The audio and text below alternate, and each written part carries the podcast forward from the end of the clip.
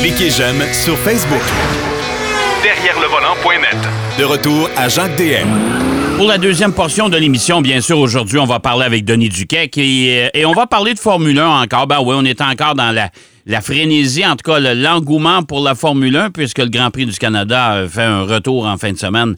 Euh, depuis euh, après une absence depuis 2019 quand même. Ah ben, euh, mon cher Denis, les Formule 1 sont passablement changés cette année, hein? Oui, c'est tout nouveau, pas nécessairement tout beau, avec les génies de la FIA qui ont décidé de changer les règlements, avec pour résultat que les voitures, ce qu'on appelle du pompage ou du marsouinage, les pilotes ont le dos en compote, puis la saison, on croit le tiers de la saison de fête, ça va être beau.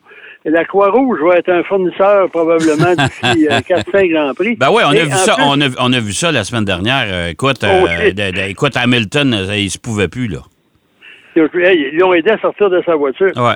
Ouais. Mais il y en a qui vont dire il est trop vieux, il devrait rester chez lui. Mais même Russell a dit c'est dangereux. Puis moi, j'ai des amis qui, qui, suivent la Formule 1 là, de façon professionnelle, là, tous les Grands Prix. Puis on dit comme euh, Schumacher, son char a cassé en deux. Une bonne partie, parce que c'est tellement lourd ces voitures-là maintenant, parce que les voitures de Formule 1, ils ont le même problème que moi. Ils souffrent dans bon point. Et euh, ouais, sont plus sont plus grosses. Je regardais, j'ai vu un espèce de graphique. Ben, ils sont, sont quand même pas mal plus grosses parce que je, je regardais un graphique euh, de l'évolution des F1 dans les 20-25 dernières années. Mais je vais te dire, là, euh, ils sont de, je sais pas ça va être quoi la prochaine génération, là, mais ça commence à être des voitures, là. Parce que là, maintenant, les pilotes, les roues de 18 pouces, ils nuisent à leur visibilité. Il y a déjà l'arceau de protection, le halo, ouais. qui, euh, qui nuit plus ou moins, mais peu importe. Là, finalement, les voitures sont plus balourdes. Puis moi, Gilles Villeneuve m'avait dit, les Formule 1 avec les ailerons, tout ça, s'ils veulent avoir des vraies courses de char, ils enlèvent tout ça, ils mettent des pneus un peu plus larges, puis ils nous donnent 1000 chevaux. Là, il va y avoir du spectacle. Ben, c'est, oui. loin d'être bête, parce qu'on regarde des anciens Grands Prix, les petits trous pas larges, puis une espèce de fuseau. Puis, les Grands Prix ont commencé en 1950, là, de la Formule 1, c'est-à-dire euh, sous cette appellation-là. Puis de 1950 à 60, la limite de poids n'existait pas. Euh, par contre, en 1950, la première Ferrari a pesé comme 720 kilos, c'était un peu lourde, mais après on s'est rattrapé, puis euh, en 1955, déjà, c'était autour de 560 kilos. Oui, mais t'avais, avais Lotus aussi à une certaine époque qui, qui Ouais, lui mais travaillait tel- tellement sur le poids après. Ben, en c'est ça. 61, Tu sais. Jusqu'en 1965, le poids minimal, c'était 450 kilos. OK. Quand même pas beaucoup. Mhm. Ensuite, en 70, on a augmenté de... On y va par petits, par petits pas, là. 30 kilos. En 73, 575. De 83 à 88, 540. On a baissé, on a remonté. Ensuite, euh, jusqu'en 2007, là, de 97 à 2007, je ne veux pas dire de baisser, c'était 600 kilos. OK. OK. Et maintenant, dans leur grande sagesse, avec tout ce qu'ils ont ajouté de protection, j'ai rien contre ça, là, soit dit en passant, on est rendu à 798 kilos pour 2022. OK. C'est quand même ça pas léger, là. que- non, monsieur, puis il faut pas être ben. Puis même Sébastien Vettel, au début de l'année à Barcelone, il dit J'ai l'impression de conduire, de conduire une grosse truie. Bon, ça va bien. Oui, oui. Mais euh, puis euh, pour euh, tu sais, puis les aficionados de la Formule 1 disaient Hey, nous autres, là, euh, nous autres, on a des voitures plus raffinées, etc. Les Indy 2022, Oui. ils ont seulement 10 kilos de plus par rapport à la Formule 1. Donc, euh, Ouais. si on calcule, il ne faut pas être très, très, très brillant. En- dans- depuis le début de la Formule 1, ça a gagné le gain de poids est 348 kg. Ça fait quand même beaucoup, là. C'est quasiment 1000 livres, ça, mon jean monsieur. Ouais, ouais. 348 multiplié par 2,2, là, ça fait 800, quelque- presque 900 kilos. C'est quand même du char. Mais c'est peut-être c'est peut-être pour ça aussi que euh, ben, on, a, on a voulu bon diminuer les vitesses de pointe un peu, puis je pense que ça n'a pas fonctionné là, parce qu'on est toujours dans les dans, dans les au-dessus des 300 km/h sur les lignes droites. Euh, et euh, en plus, euh, il reste que malgré tout, les Formule 1 sont, sont plus grosses aussi qu'ils étaient. Alors, ça fait que dans des circuits serrés, comme celui de Monaco, comme celui d'Azerbaïdjan qu'on qu'on a, qu'on a vu la semaine dernière, euh, il y a des places, on passe pas deux, là. Hein? Non, ben, même à Montréal, là, c'est pas Ah, un ouais. circuit super large où euh, c'est spectaculaire, là, les, les S de Sénat, mais si tu arrives là de large, tu as besoin de laisser de la place à l'autre. Puis quand Ouais. tu arrives à l'épingle aussi, euh, il y a eu beaucoup d'accrochages. Euh, bref, euh, c'est à voir, mais moi, euh, là, tout le monde se pète les bretelles, là, Liberté Média, Liberté Média, mais peu importe, là, je suis pas certain que c'est ça. Quand une compagnie dit que le Grand Prix de Miami est l'équivalent de celui de Monaco, Ouais. on, a, on a intérêt à s'inquiéter. Ouais. Parce que là-bas, ils ont dit que c'est un succès parce qu'il y avait des vedettes de basketball, de football. L'asphalte s'est désintégré. Il y a un mur de protection qu'on les pilotes avaient dit changez ça, c'est dangereux. Ils n'ont rien fait avec les résultats. Il y en a une coupe qui est rentrée dans le mur avec des dégâts considérables. Ouais. Puis ils s'imaginent, eux autres, là, que l'argent, monnaie. C'est des Américains, hein. J'ai rien contre les Américains en soi, mais si la- déjà on reprochait à Ecclestone que la, la pièce venait de la Formule 1, Ouais. le dollar, euh, j'ai l'impression que ça n'a pas changé. Les mais on peut pas, on euh, de- peut pas quand même, euh, Denis, blâmer euh, Liberté Média de vouloir faire de l'argent parce qu'ils ont payé ça Une fortune, les droits de la Puis Il y, a- Formule il y a 1. des façons intelligentes de faire de l'argent, puis il y en a d'autres un peu plus trop épaisses. Là. Ouais. Puis on dirait maintenant que si un, un peu, on voit ce qui se produit dans le golf avec live, là, euh, on paye, puis dit, ah, moi, là, les, les, les 81 exécutions il y a trois mois, ça me dérange pas. Moi, je pense à mon porte-monnaie. Je suis pas certain que c'est une belle façon d'entrer. Je veux pas faire d'avoir à la personne, là. Mais on verra bien, mais pour l'instant, les chars sont gros, les pilotes ont mal au dos. Puis à Montréal, ça va être, euh, on s'attend, ça va être certainement une course excitante. Mais, mais le, le, le marsouinage, là, parce qu'on en parle, là, euh, des fameuses Formule 1, c'est, ils sont pas tous au même degré. Mercedes est parmi les pires. Oui. Mais Hein? je regardais là aussi, euh, même Verstappen a dit faut qu'il faut qu'il trouve une façon de faire quelque chose. Je dis, nous autres, c'est moins pire. Mais là, si on veut faire des adopter des mesures pour régler ça, ceux qui ont bien géré ça, comme Red Bull, ils vont être pénalisés puis ils voudront pas voter pour ça. Oui, c'est sûr. Je sais pas si tu te souviens des suspensions actives en Formule 1. Oui, je me souviens de ça. Williams avait réussi à dominer le, le, le, le domaine puis la, la technologie. Ouais. Ferrari, les autres, ça marchait à l'envers. Ils, ils régressaient à chaque course. Avec pour raison, Ferrari s'est mis à pleurer, gna gna gna, ils ont enlevé ça. Ouais. Ouais. Euh, ben, Ferrari, Ferrari a souvent, a souvent euh, été un joueur important dans les décisions de la FIA parce que, fait- euh, tu sais, la, la Formule 1 sans Ferrari, euh, mon Dieu, comment je te dirais bien ça? Euh, tu sais, c'est. c'est- Il y, a des, il, y a des, il y a des téléviseurs qui vont rester fermés le matin de la course. Oh oui, tout à fait. Tu sais, Ferrari, c'est un incontournable. On a besoin de Ferrari en Formule 1, euh, ça c'est évident. Mais euh, il, il s'en est passé des choses quand même dans toute l'histoire de la Formule 1 parce qu'on est là-dedans jusqu'aux oreilles là, actuellement. Euh, entre autres, puis tu vas nous parler de ça, c'est euh, le fameux temps des pré-qualifications. Oui, monsieur. De Ouais. 89 à 92, il y avait Ouais. tellement de personnes, de compagnies, de, de- d'écuries qui voulaient courir en Formule 1, euh, qu'on avait un petit problème. Parce que chez euh, la FIA disait qu'il faut pas avoir plus que 30 voitures en piste. Ouais. Et de ça, il y en a 26 qui se qualifient.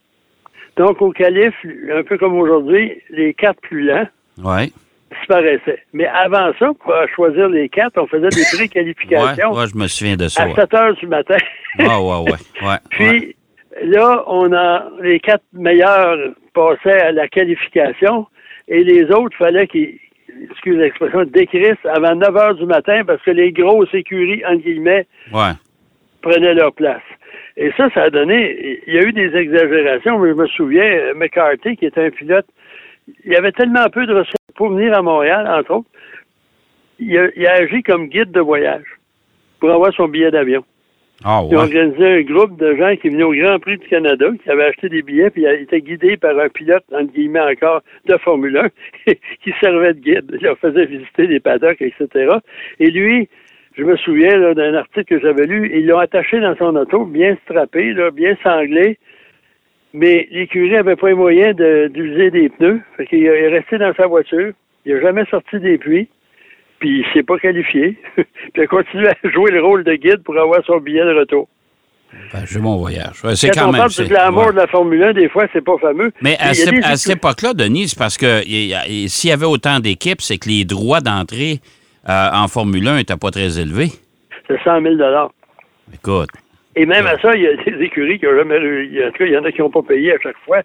Mais en plus, dans ces. euh, moi, j'ai la première année qu'ils ont fait ça, là, il y a quand même des pilotes qui ont, qui ont été en pré-qualification, qui étaient dans la liste de ceux qui. Il y avait des écuries comme Da- euh, Ouais. Lola Larousse Lamborghini, avec Michele Alboreto puis Philippe Alliot, c'est quand même pas des, des, des Ford, euh, Eurobrun Judd avec euh, Ouais, deux, deux de pilotes inconnus. Ouais. Zach Speed Yamaha. Yamaha, Ouais. j'ai été en Formule 1, mon cher, avec Suzuki et Bernie Schneider comme pilote, quand même pas un. Ouais. Ouais. Euh, Oh, moi, j'ai déjà été sur la même piste que Schneider. Euh. Lors d'une présentation de voiture Mercedes à Laguna Seca. OK. Euh, c'est pas tout à fait la Formule 1, mais quand même, c'est un gars très sympathique, mais un excellent pilote. Parce qu'il y a beaucoup de, de bons pilotes qui ont gagné en, en endurance, en, Mais il y en a qui en ont réussi il y en a qui ont réussi à rester quand même. Tu sais, Alboreto, il y a- il y, a quand même une Ouais. pas pire carrière en Formule 1. Onyx, Ford, Ah, moi, ça, je me souviens de ça. ouais, Ouais, mais ouais. Stéphane Johansson, Bertrand Ouais. Gachot et. J.J. Leto, c'est quand même un beau trio de pilotes. Tout à fait. Ri- Rial Ford, il y avait Bertrand Gachot, euh, PH Raphaël et George Wojtek. Ensuite, AGS Ford, Wayne Collock, quand même pas, Yannick Dalma, c'est encore deux bons pilotes. Ouais. Puis euh, Brabham Judd, il faut dire qu'il y avait le moteur Judd qui a, qui a équipé plusieurs euh, Ouais. écuries à une certaine époque. Martin Brundle, Stefano Modena. C'est Martin Brundle. Oui. Euh, Il, Ouais, était c'est encore en Formule 1. pilote. Là. oui, il est dans les puits. Ouais. Et ensuite, Ocella Ford, la- euh, euh, Nicolas Larini. Donc, il y avait des bons pilotes. hein. C'est pas juste des laissés pour compte là, qui participaient à ça. Jacques, Jacques Villeneuve, euh, au Grand Prix du Canada, en même temps que son frère Gilles, quand il a essayé de se qualifier, c'était avec une Arrow, ça se peut-tu? Non? Western Arrow. Ouais, c'est ça. OK. Puis, euh, Arrow, Ensign. Ensign? Ça- mais je pense que c'est une Arrow. En tout En cas, il faudrait vérifier. Ouais. Mais euh, non, parce qu'à la Formule 1, là, il y a un paquet de, de trucs loufoques là, au fil des années. Puis à une certaine époque, c'était moins réglementé. Il y avait une écurie, les colonies, Ouais. qui en 1990 Hum? a fait une entente avec Subaru. Avec Subaru? Oui, monsieur. Subaru est arrivé en Formule 1 et Subaru a même investi dans l'écurie. Et là, on voulait avoir un moteur V12. On a eu un moteur V12 au début. Puis c'est Carlo Citti, Ouais. qui est un ingénieur italien qui a dessiné un V12 chez, chez Alfa Romeo. Il en a dessiné aussi euh, euh, des turbos à Minardi de 85 à 87. Puis en 88, il y avait un moteur V12 euh, atmosphérique. Puis là, la compagnie a décidé, Subaru, en tant qu'investir, on va nous faire un 12 cylindres à plat, comme nos voitures de production. Oh boy. Et là, M. Chitti, il s'est exécuté. Mais il y avait un petit problème. La, la puissance n'était pas là. OK. Ça fait qu'on a essayé chez Minardi, ils n'en ont pas voulu. Euh, là, à ce moment-là, Subaru avait approché Minardi. Ensuite, ils ont dit on va aller chez Colony. Ouais. Puis là, la Subaru Colony a été fondée avec euh, Enzo Colony, qui était le propriétaire de ça, et demeurait à la tête, mais ça a été catastrophique. Euh, Il développait pas plus que 500 chevaux, alors que les autres en avaient 200 de plus. Euh, une des voitures les moins compétitives sur le marché. Puis, Ouais. euh, il y a eu la voiture Life, qui était encore pire, qui a fait une course. L'écurie Life, ça doit dire rien à personne. Ouais. On a fait un W12. On a pris trois moteurs 4 cylindres, on les a mis côte à côte. Oh boy. Oh non. On a modifié la voiture. Apparemment, le pilote était en danger. Euh, Dès qu'il embarquait dans l'auto, même dans les puits, c'était quasiment dangereux. Mais il y, a des- il y a des équipes qui ont vraiment pas fait long. Tu souviens-toi de, de, de l'écurie euh, C'est ça, avec euh, Mastercard? Oui, ça a duré une course. Ouais. Et, euh, et finalement, euh, pourtant l'idée n'était pas mauvaise, mais ça n'a Ouais. pas fonctionné. La voiture fonctionnait pas non plus. Puis à la fin de ça, euh, Lola a failli, parce que c'est une à l'époque, c'était une écurie, quasiment la moitié des voitures Indy, c'était des Lola. Les, les, les, les catégories inférieures, là, F2000, F3000 à l'époque, euh, ou F2, F3, euh, il y a beaucoup, beaucoup de ont Ben ouais, c'était une, grosse c'était une grosse compagnie qui fabriquait des voitures de course. Ben oui, ben ouais. C'est comme euh, la- l'écurie de Gilles- Jacques Villeneuve, Ouais, euh, Reynard, ouais. Une écurie qui avait gagné partout. On est arrivé là, puis ce qu'on a fait, on a fait une IndyCar modifiée pour la Formule 1, ça n'a jamais marché. Ça n'a jamais marché. Donc, euh, puis Colony, le pire de ça, c'est quand en 91, ils ont cessé leur opération, ça a été racheté pour devenir Andrea Moda. Oh mon Dieu. Probablement la pire écurie. le propriétaire a été accusé de fraude. On payait pas les employés. La voiture, en tout cas, c'est... Bref, un œil- Ouais. Par contre, sur une note positive, il y a eu Jaguar Racing. Ouais.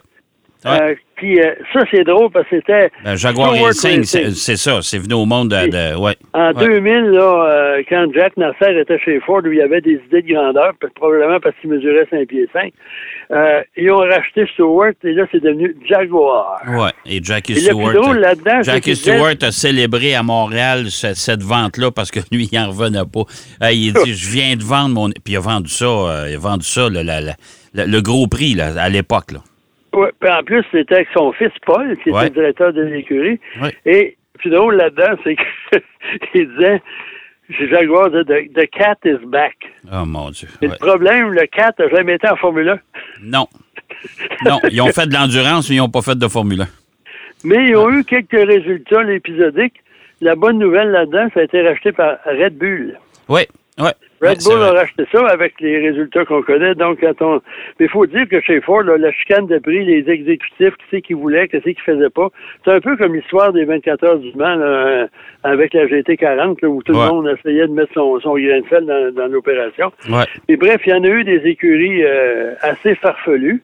Il Ouais. y en a d'autres, ça a fonctionné. Il y en a d'autres, ça n'a jamais marché. Et, et à ce moment-là, faut, faut rendre- moi, je lève mon chapeau à Minardi, qui était une petite écurie. Oui. Euh, Monsieur Minardi, il y a eu beaucoup, beaucoup de pilotes qui ont passé là, qui ont, qui ont connu de grandes carrières. Ben, j'avais fait une entrevue, moi, à l'époque, je commençais à, à obtenir des accréditations pour le Grand Prix du Canada. J'avais fait une entrevue avec son pilote recru à l'époque qui s'appelle Fernando Alonso, qui était ça. gêné comme 40, ça n'a aucun bon sens. Il regardait toujours le plancher quand tu lui posais des Il questions. s'était gêné depuis ça. Oui, oui, beaucoup, beaucoup, beaucoup, beaucoup. Hey, mon cher Denis, mon cher Denis, c'est déjà tout. On va se reparler la semaine prochaine, bien sûr, mais toujours bien intéressant. Parfait, mais bon Grand Prix pour tout le monde, même si voitures sont un peu balourdes. Ouais, merci Denis.